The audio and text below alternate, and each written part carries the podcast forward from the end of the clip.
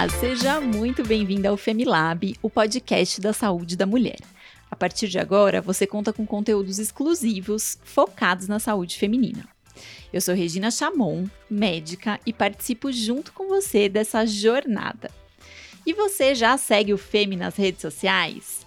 Lá nós sempre postamos dicas de saúde para as mulheres. O nosso Instagram é o arroba Femilab e no Facebook, arroba Femilaboratório da Mulher. Ah, e não esquece de ativar o sininho aí da sua plataforma favorita de áudio para não perder os próximos episódios aqui do nosso podcast. E você sabia que o Brasil é o segundo país que mais gasta tempo exposto a uma tela? E que mais passa tempo nas redes sociais em todo o mundo? O tempo de tela excessivo pode afetar negativamente a atenção, a concentração, aprendizagem, memória, saúde física e até a nossa regulação emocional. Mas como é que a gente lida com isso? Será que eu preciso parar de usar todos os aparelhos eletrônicos? Não necessariamente. E é sobre isso que a gente vai falar aqui no nosso episódio, sobre jeitos mais saudáveis de aproveitar as telas e as redes sociais. Vamos juntos? A nossa convidada de hoje é a Carolina Costa Cavalcante, que é autora, professora, palestrante, consultora. Carolina é doutora em educação, com concentração em psicologia pela Universidade de São Paulo, é mestre em tecnologias educacionais no México, pedagoga formada pela Unisa, jornalista. Ela é também coordenadora da pós-graduação Gestão da Inovação na Escola. É autora de vários livros e é mãe do Lucas, que tem 15 anos, do Davi, que tem 13, casada com Helder há 21 anos. Carol, seja bem-vinda ao Femilab. Ai, que alegria estar aqui, né? Poder chegar aí em mulheres distribuídas em diferentes partes do Brasil. Estamos todas juntas aí no desafio de exercer tantos papéis, né, que a gente exerce e ainda cuidar da nossa saúde física, mental e também cuidar daqueles que a gente ama, né? A gente acaba assumindo muitas vezes esse papel tão importante também. Então, muito gostoso falar desse assunto que confesso já tirou muito meu sono, que é do tempo de tela. Carolina, a gente fez algumas pesquisas aqui para o nosso episódio. A gente encontrou uma pesquisa que foi feita pela plataforma Electronics Hub, que mostrou que no Brasil a gente passa mais da metade das nossas horas acordados em frente às telas. 56,6% do tempo que a gente está acordado, a gente está na frente de uma telinha. Isso dá muitas horas por dia, né? E aí eu queria te perguntar qual que é o impacto disso para a nossa saúde mental? Olha, isso tem um impacto. É, enquanto seres humanos, a gente não foi criado para viver em frente de uma tela, né? Então, aspectos biológicos, fisiológicos, a gente não, não foi preparado para isso, né? A gente foi preparado para experimentar o mundo, as relações humanas, né, de uma outra forma. Então, é, com certeza, esse acesso é, muito estendido às telas, ele causa vários efeitos. Um deles é a dependência, né? É, quantas vezes você já não se viu é, num momento de é, tédio, ao invés uhum. de curtir o tédio, você pega o celular e fica navegando ali, né?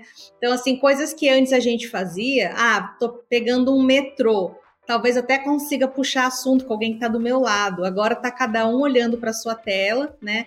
E você não vive esses momentos de respiro mesmo para sua isso causa uma sobrecarga mesmo no nosso sistema cognitivo que está sempre sendo sobrecarregado com muitas informações.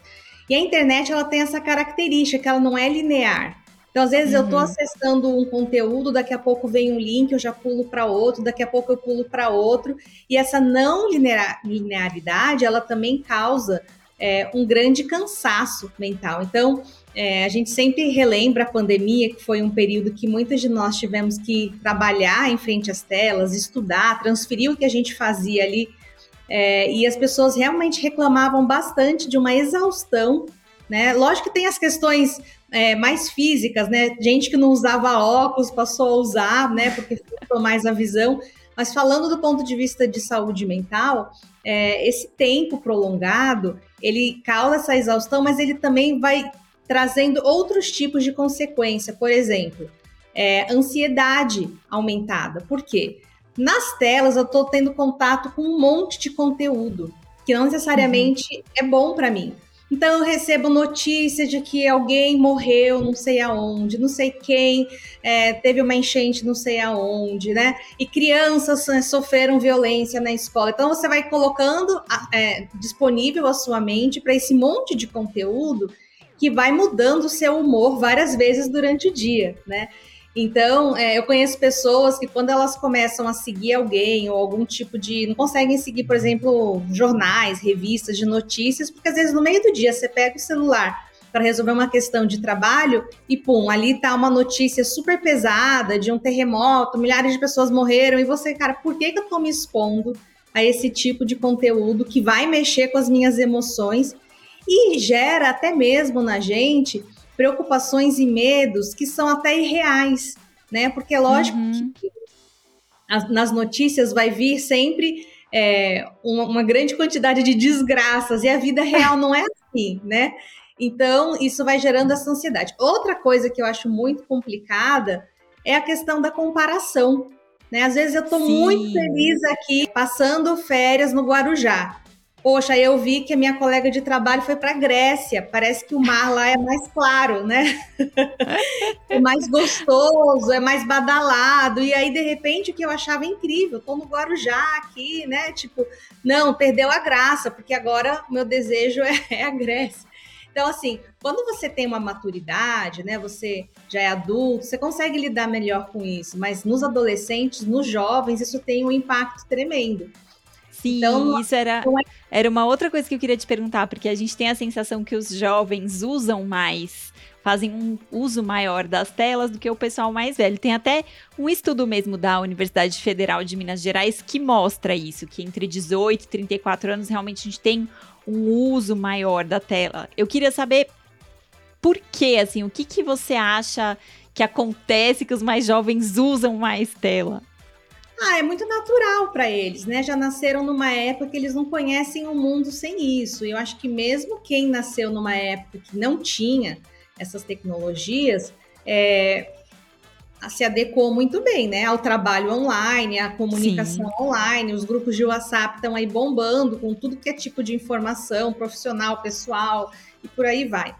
Mas o engraçado também, viu, é que assim é, a OMS fala que mostra dados que os jovens e as mulheres são aqueles que mais sofrem de ansiedade e depressão.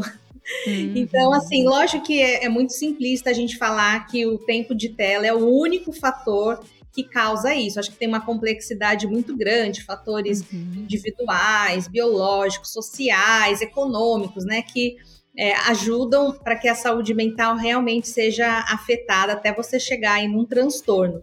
Mas é claro que, por exemplo, um adolescente que todos os amigos da turma foram convidados para uma festa. E aí ela descobre nas redes sociais que tá todo mundo lá e ela não foi convidada. Isso vai mexer com as emoções dela, ela vai falar, ai, não pertenço ao grupo, eu fui excluída, Sim. né? E aí tem que lidar com um monte de emoção que se a gente não tivesse com isso daqui na palma da mão, a gente não teria né, que lidar. Fora, sim, quando a gente pensa, por exemplo, em bullying, né, cyberbullying, uhum. é, às vezes, é, pensando, trabalho muito com educadores, né, os chats de WhatsApp das mães, dos sim. pais, da escola, que aí detonam a professora, detonam o diretor da escola, né, e aí depois isso chega aos ouvidos. Então, assim, é todo um ambiente que se você não cuidar, pode ser muito tóxico e você acaba mergulhando nesse é, mundo que muitas vezes é, é, não precisaria ser parte da sua realidade, né? Mas as empresas de tecnologia elas criam sistemas para que você fique cada vez mais preso ali, né? Existe todo um uhum. estudo psicológico de que gatilhos você cria, né? De é, criar os algoritmos para que você, especialmente nas redes sociais, receba conteúdos que são do seu interesse. E quanto mais eles te alimentam disso, mais você recebe. É. Então é, é, é meio cruel, meio perverso pensar nisso. Carolina, já já eu vou querer falar um pouquinho com você sobre detox digital, mas antes disso eu queria te perguntar.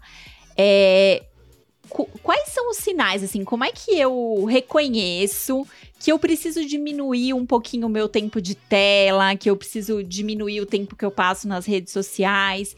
Então, quais são sinais práticos que eu posso reconhecer de que aquilo tá talvez um pouco exagerado ou esteja começando a me fazer mal? É, acho que a gente precisa criar aí algumas, algumas barreiras e alguns rituais de autoproteção contra isso. E eu acho que ninguém pode fazer isso é, por nós, né? Tem que ser uma escolha nossa. E às vezes a gente tem até que fazer um esforço. Então, por exemplo, quando você acorda e a primeira coisa que você faz no dia é pegar no celular e talvez gastar ali 15, 20 minutos no começo do seu dia, porque se não tivesse que levar filho para a escola, talvez você ficaria até mais tempo. Isso não é legal, né? Talvez esse primeiro momento do dia é um momento de você talvez refletir, fazer uma meditação, né?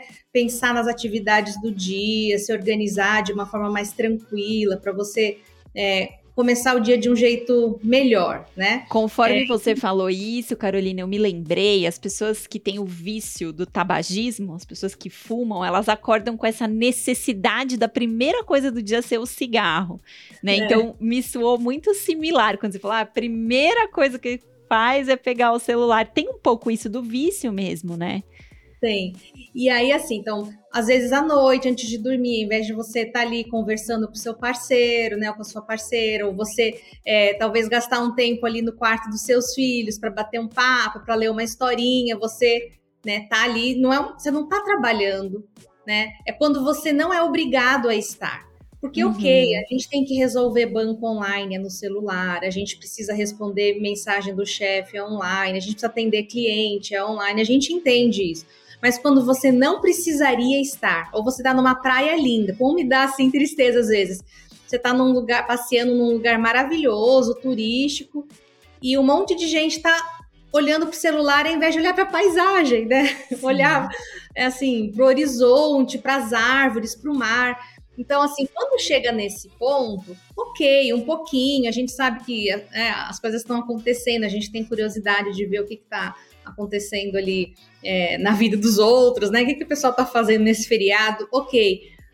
Assim, de botar esses, esses limites mesmo, porque quando chega um ponto que você já está acessando e clicando toda hora, uhum. é, isso é muito ruim. Além de você perder produtividade, né? Porque o nosso cérebro, digamos que eu estou escrevendo um texto, e aí toda hora eu paro, quando fica difícil a escrita, em vez de eu me concentrar para avançar na escrita, eu paro e vou olhar no celular. E quantas vezes a gente faz isso? Mas depois demora um tempo, né? Outro dia eu vi uma pesquisa que você demora assim entre 5 a 10 minutos para conseguir colocar sua mente de novo no mesmo foco que ela estava antes de você dar essa leve clicadinha. Uhum. Porque você levou a sua mente para um outro lugar que até ela chegar nesse foco de novo leva um tempo, né? Nós não somos máquinas, né? Apesar de sermos muito inteligentes, enfim. Então, além de atrapalhar a nossa produtividade, é, realmente é, a gente percebe que está precisando dar uma parada, dar uma diminuída, quando a gente é, poderia estar tá fazendo outras coisas, né? E a gente prefere, a gente dá prioridade para acessar o celular, a rede social, enfim. E especialmente se você está se comunicando com alguém, eu acho menos pior. Ai, uhum. putz, eu conectei com uma amiga que mora longe e tal, então eu tô me comunicando, produzindo alguma coisa de conexão humana. Uhum. Mas se é para consumir conteúdo, é quase como tô aqui fumando um, um cigarrinho para relaxar. Uhum. Eu acho que, é, conforme você foi falando, eu fui fazendo essa associação mesmo. É quando a gente deixa de ter tempo de conexão com a gente ou com as outras pessoas ao nosso redor para estar tá ali num, num consumo é, muito superficial de informação. É mais ou menos por aí, né? É isso mesmo. E eu li um tempo atrás esse livro, eu li em inglês, mas ele tem é, chama Minimalismo Digital. Hum. É, ele tem existe em português também, é, do Cal Newport. É um livro muito interessante, porque ele apresenta caminhos para você vencer essa dependência, né? Acho que falar de vício é uma coisa muito pesada. Tem pessoas que de fato ficam viciadas, né? Em tecnologia e precisam passar por um, um tratamento mesmo, com intervenção. Né? Tem casos, por exemplo, de adolescentes que ficam jogando videogame, às vezes virando à noite, no outro dia não tem energia para ir para a escola, né? As notas começam a cair. E aí o, o, tratamento precisa de uma intervenção mesmo de psicólogo, da família, talvez tirar esse esse videogame de dentro do quarto ou da casa, porque e aí ele tem uma reação como se fosse mesmo um drogado uhum. deixando as drogas, né? Muita irritação, gritaria, revolta, porque de fato é uma dependência. Então isso é um caso mais extremo. Sim. Mas quando a gente é, ainda tem o controle, mas sente que está passando do limite, né? Que isso está prejudicando as nossas relações, estou deixando de gastar tempo conversando com os meus filhos, com meu parceiro, com a minha parceira, com uma amiga, né? Vamos sempre priorizar esses tipos de conexões, que isso é, nos ajuda a construir uma vida muito mais significativa, significativa. porque simplesmente ficar ali, né, consumindo esse conteúdo. Sim. E ó, já que você falou, até anotei o nome do livro aqui, desse livro aí do minimalismo digital. Queria te perguntar, vendo a importância da gente dar uma pausinha aí no uso da tecnologia, da tela da rede social, como é que a gente faz um detox digital? Me ensina, Carolina. Eu acho que tem várias estratégias que a gente pode usar. Primeiro é a gente tomar consciência, né? Acho que ampliação de consciência é algo que todos precisamos ter e, e, a gente pode aprender a vida toda sobre diferentes coisas e aprender sobre nós mesmos, né? E desenvolver competências e habilidades para que a gente possa ter mais saúde, mais bem-estar. Eu acho que é um, um tipo de aprendizagem super importante, né? O meu livro de aprendizagem socioemocional, ele trata de cinco grandes áreas que a gente tem que desenvolver e que as pesquisas mostram que nos ajudam a ter uma vida melhor que é o autoconhecimento, e a outra é a área de autorregulação, autogestão, é conseguir me controlar. Uhum. Então, algumas estratégias que a gente pode usar para começar é, a ter um pouco mais de consciência, porque às vezes fazer um detox pode ser muito drástico de logo de cara para algumas pessoas, tá? Então a gente pode começar devagar. Então, uma estratégia que eu adotei aqui em casa é a estratégia cama, mesa e banho. Então, uhum. assim, na hora das refeições, a gente não vai ficar com o celular na mão, não vai usar, tipo, a gente vai sentar e conversar e comer junto, né? Na hora de dormir na cama, nem de manhã, nem de noite, a gente também não usa. Então, é uma luta, tá? Eu tenho dois adolescentes, sabe como que, sabe como que é? Sempre tô, às vezes as, as batalhas são é, vencidas com vitórias, às vezes são grandes derrotas, assim, né? Especialmente se eles começam a jogar com amigos da escola, online, pelo celular ou pelo tablet, aí é difícil, assim. Mas a uhum. gente tenta, né? É, então, assim, na hora de dormir, eu sempre proponho, vamos ler um livro, conversar um pouquinho e tal. E banho é banho no banheiro. Porque, especialmente, né, quando você tem filhos, esse negócio de entrar no banheiro, fechar a porta e ficar na tela é complicado.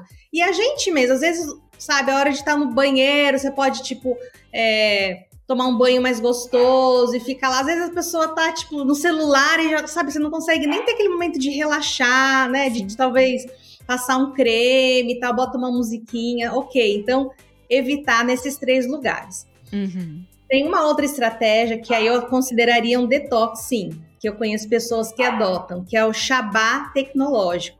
Shabá hum. é o dia de guarda para os judeus, né?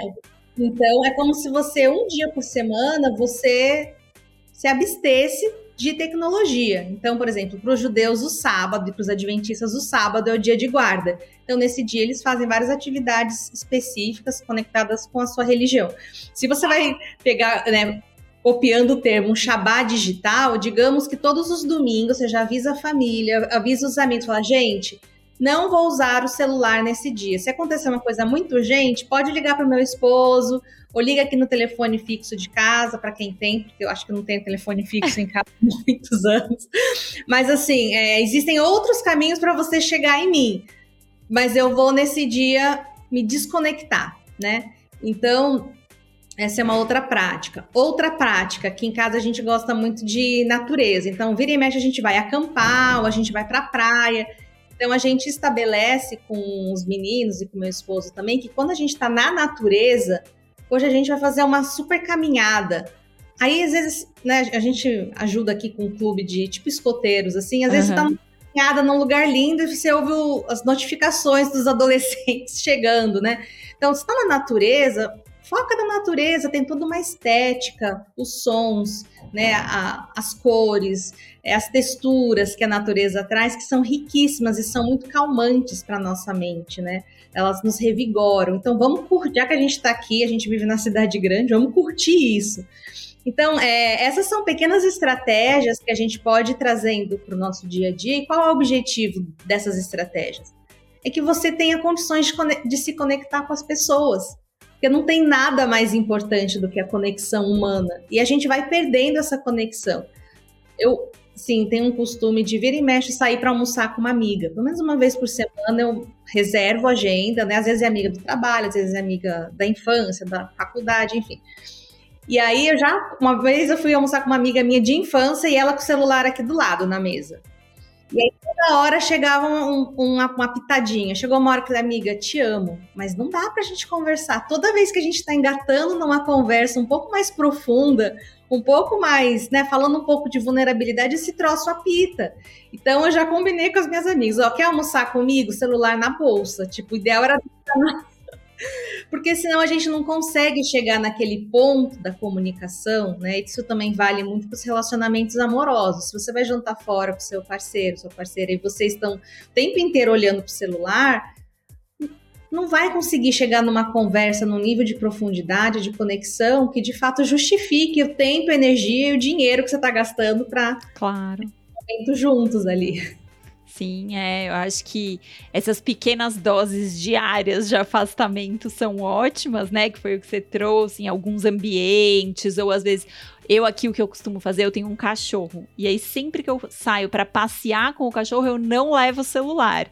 Então é um momento ali, meia hora, 40 minutos, que eu tô livre do celular, livre da tela. Então acho que cada um também pode ir encontrando aí suas estratégias de ter esses pequenos tempos diários, longe dos dispositivos e talvez um tempo um pouquinho mais extenso ao longo dos finais de semana.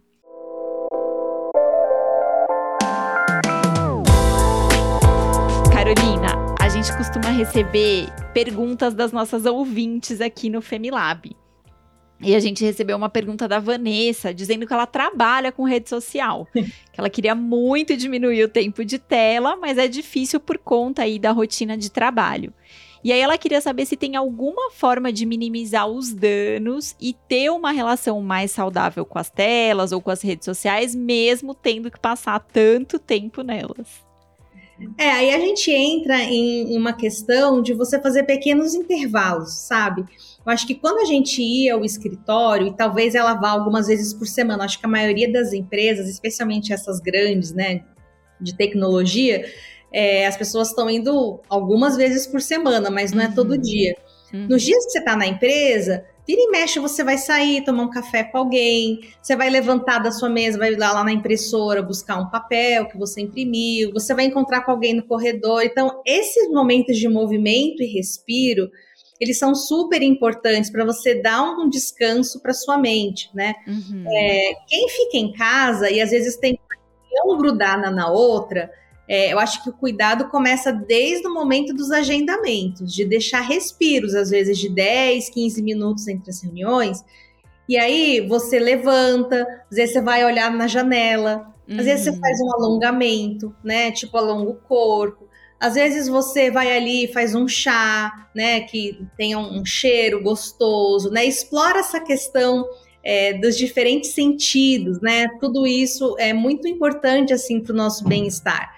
É, às vezes muda os ambientes também dentro da casa, né? Onde você tá se dá, né? Tem gente que não consegue, mas se puder, às vezes é, muda esses ambientes. Mas de fato é um grande desafio esse negócio da tela.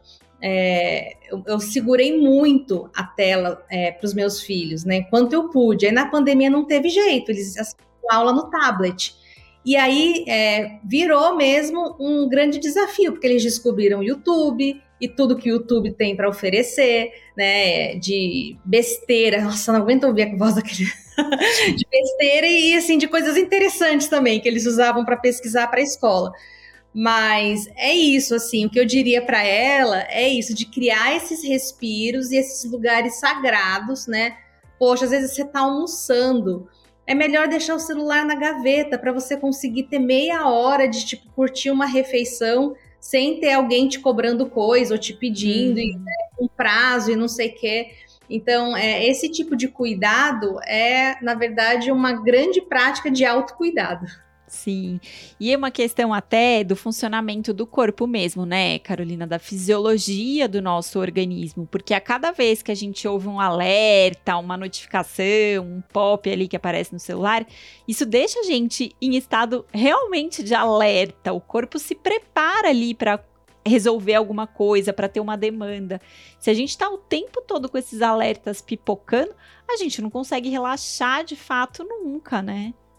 Uma coisa que o Cal Newport fala nesse livro do minimalismo digital, que eu acho bem interessante, é que se a gente não. É, então, por exemplo, essa pessoa que já trabalha há muito tempo na frente da tela, acabou o horário comercial, desconecta. Eu só vou falar disso de novo amanhã, uhum. sabe? É, e ele fala que não adianta só a gente falar que vai deixar de usar, porque a gente está muito acostumado e a gente quer mas assim, de estabelecer horários. Assim, o meu horário, por exemplo, de checar o WhatsApp é todas as noites, das seis às sete. Quando acaba o expediente, eu vou dedicar um tempo para isso. Eu já aviso as pessoas da minha vida que esse não vou responder na hora, uhum. né? Não é assim que funciona. Mas ele fala para a gente colocar outras coisas na nossa rotina que tem a ver com hobbies, né? Outro dia eu li uma uhum. matéria de como a gente tem deixado, as novas gerações têm deixado de desenvolver hobbies. O que, que são hobbies? São coisas que eu não sou obrigado a fazer, eu faço porque me dá prazer. Né? Então, às vezes, é fazer um tricô, às vezes é, nem sei, né? Se hoje em dia tem alguém. Minha mãe faz tricô, eu nunca aprendi. Eu faço, eu faço tricô, é meu hobby. às vezes é fazer um tricô, às vezes é, é sei lá, pintar. Ler um livro, né? pintar. Ler um é. livro. Então, então, assim, separar tempo para fazer, mexer com madeira, enfim né? Então, cozinhar um bolo gostoso, né? Enfim. Então, assim, esses hobbies, essas coisas, testar novas coisas, novas receitas, eles são super importantes. E se você não coloca na sua agenda, no seu planejamento, que você vai fazer isso, ou sei lá, eu vou para academia, ao invés de ficar aqui assistindo Netflix, porque eu já fiquei o dia inteiro na tela.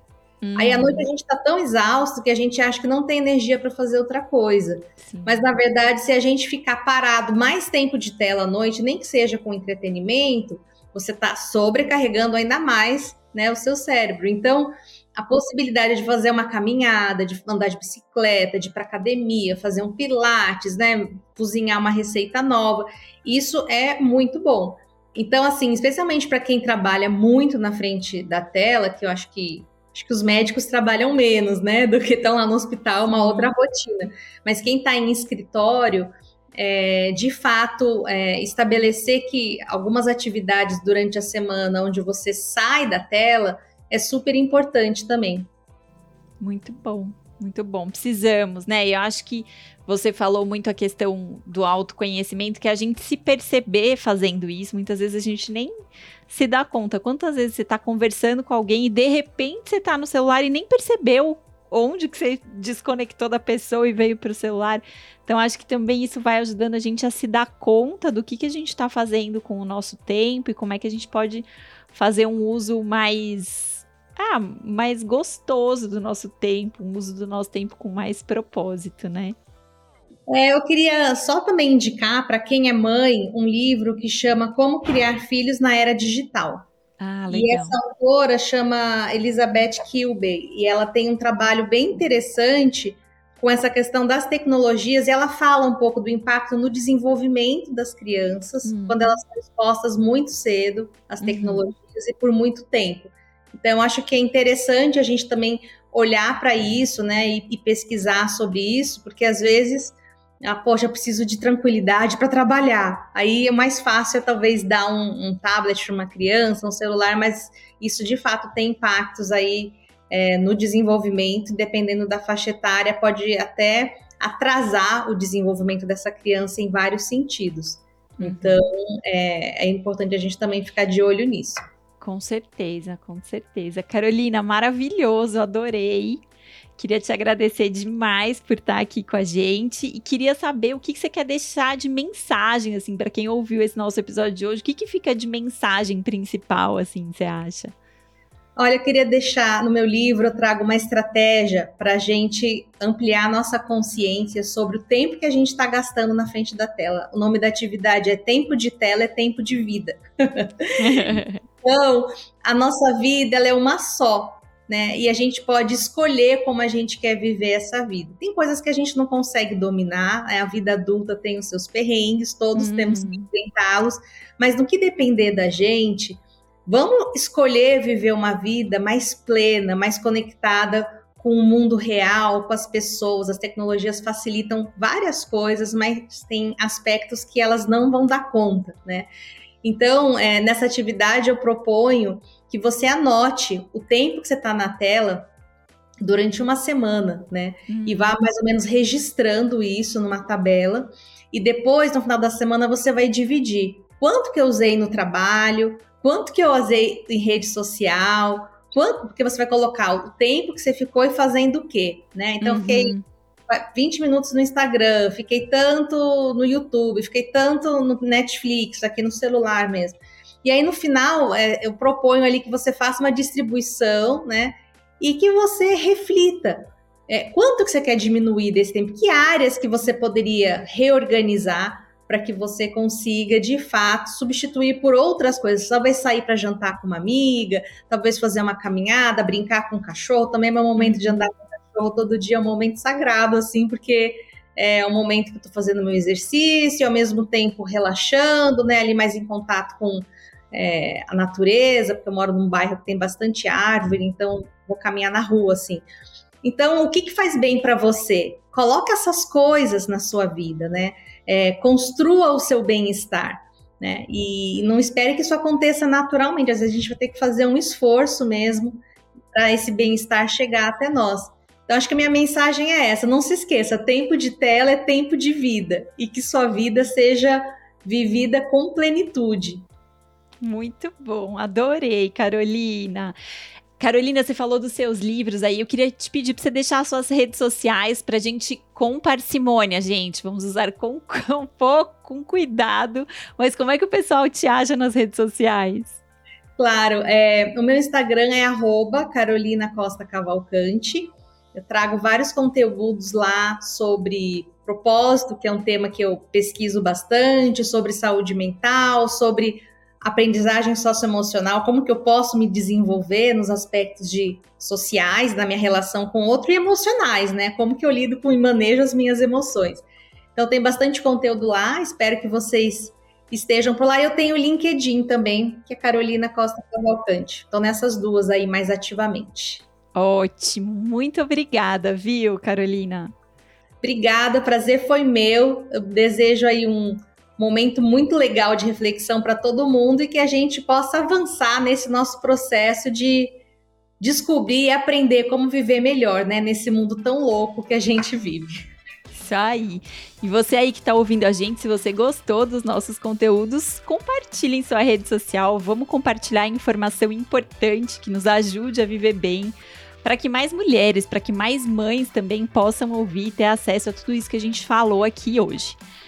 Se você quer mandar pra gente aqui dúvidas, temas para os próximos episódios do Femilab, você pode fazer isso através do nosso e-mail, que é o femilab@laboratoriodamulher.com.br.